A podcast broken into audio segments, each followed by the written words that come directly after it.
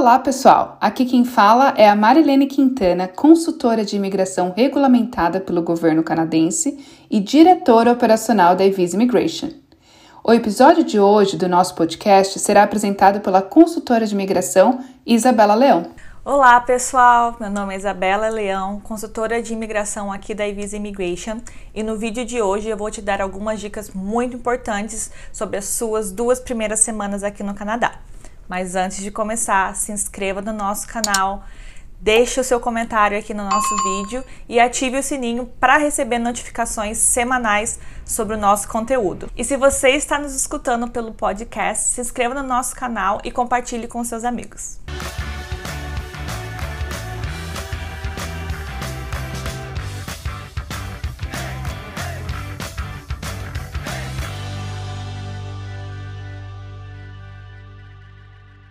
Você conseguiu! Finalmente, depois de muito tempo e muito planejamento, você chegou no Canadá.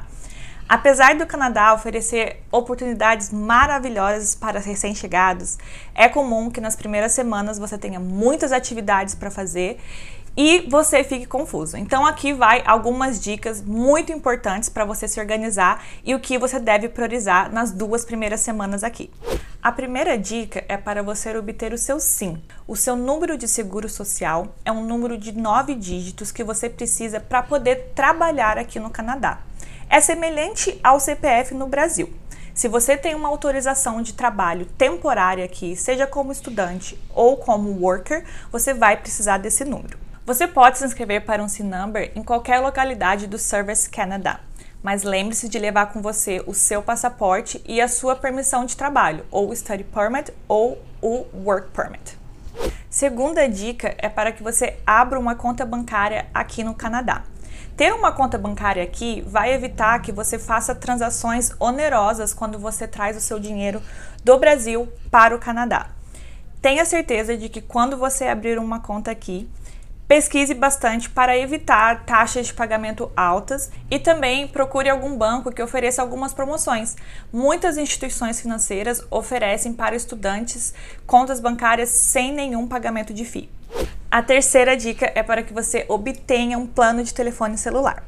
Eu sei que às vezes é, escolher a melhor operadora é um pouco irritante, mas ao mesmo tempo ter a segurança de que você já vai ter acesso à internet o tempo todo, não vai precisar ter o gasto com o roaming se você estiver usando o seu plano do Brasil, é uma segurança a mais.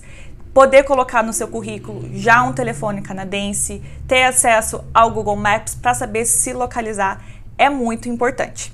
Outra dica também é para que quem vem estudar, se o programa de estudos é um período de pelo menos dois anos, tente pegar um plano de celular já para um período de dois anos, porque muitas vezes você vai conseguir um plano mais barato e às vezes até um celular incluso nesse plano.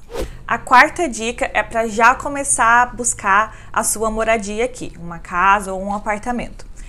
Essa etapa pode ser bastante desgastante, até porque você precisa de alguma coisa que seja mais a sua cara, que esteja num local adequado, mas é uma parte muito importante do seu plano Canadá. Se você não tem histórico de crédito canadense e nem referências aqui no Canadá, você pode estar em desvantagem em comparação com outros aplicantes.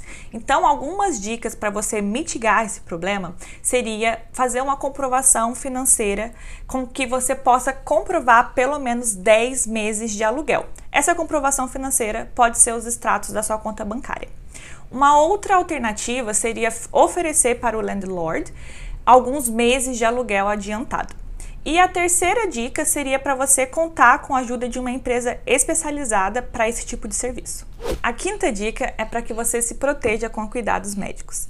Cidadãos canadenses e residentes permanentes têm direito ao plano de saúde gratuito pelo governo.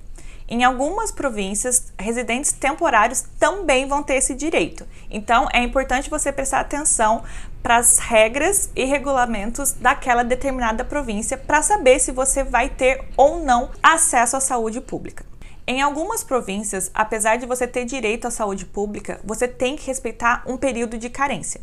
Então, para esse período de carência, a dica é que você contrate um serviço privado de saúde para que você não precise passar ou pagar algum plano aqui no Canadá. A sexta dica é o registro dos seus filhos na escola ou na creche. Todas as crianças no Canadá podem frequentar escolas públicas de ensino fundamental ou médio, desde que os seus pais ou guardiões tenham direito para tal. É importante mencionar que a idade escolar vai variar de província ou território. Então, para você que é pai e mãe, preste atenção nesse detalhe. Dependendo do seu status, você vai ter duas opções. A primeira é registrar o seu filho nos school boards, que é a secretaria local, ou diretamente nas escolas. A documentação apresentada pode variar bastante, mas de uma maneira geral, eles vão pedir os documentos de comprovação de status, que são os permits, study permit, work permit, e também os documentos pessoais, como certidão de nascimento ou carteira de vacinação. Se você planeja trabalhar em tempo integral ou estudar e os seus filhos não têm idade escolar, uma opção é o daycare, que é a creche. Esse serviço é pago, mas se você é residente permanente aqui do Canadá, você pode receber auxílio do governo para esse tipo de serviço. A sétima dica é para você começar o seu networking. Depois que a poeira baixar e você já estiver mais estável aqui no Canadá, é hora de se preocupar com a busca de um emprego. E fazer amizades e começar o seu networking pode te ajudar nessa busca. A oitava dica é para você ter paciência com você mesmo e com o processo. Eu sei que é frustrante essa fase inicial de você chegar, não conhecer ninguém, não ter uma rede de apoios, não saber aonde fazer as compras, não ter uma moradia ainda, algum lugar para chamar da sua casa, mas tudo isso faz parte. Então, tenha paciência, saiba respeitar essa fase e tenha certeza que isso vai passar em breve. A nona dica é simples, mas essencial. Tire um tempo para você.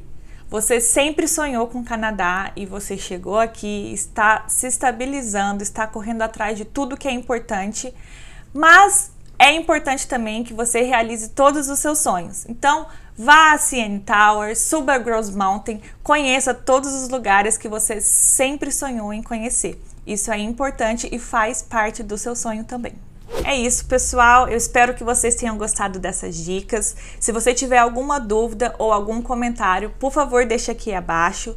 E para o seu plano Canadá, a Evisa pode te ajudar do início ao fim. Nossa equipe está preparada para ajudar na parte de vistos, na parte de imigração permanente. Se você vier através de um programa de estudos, ou através de uma oferta de trabalho, a Ivisa tem a parte de education, de career, que a gente pode te dar essa assessoria completa. Se você quer saber o melhor caminho através do seu perfil, marque uma consulta com a gente, porque a gente está aqui para te ajudar. Espero que tenham gostado e vejo vocês na próxima.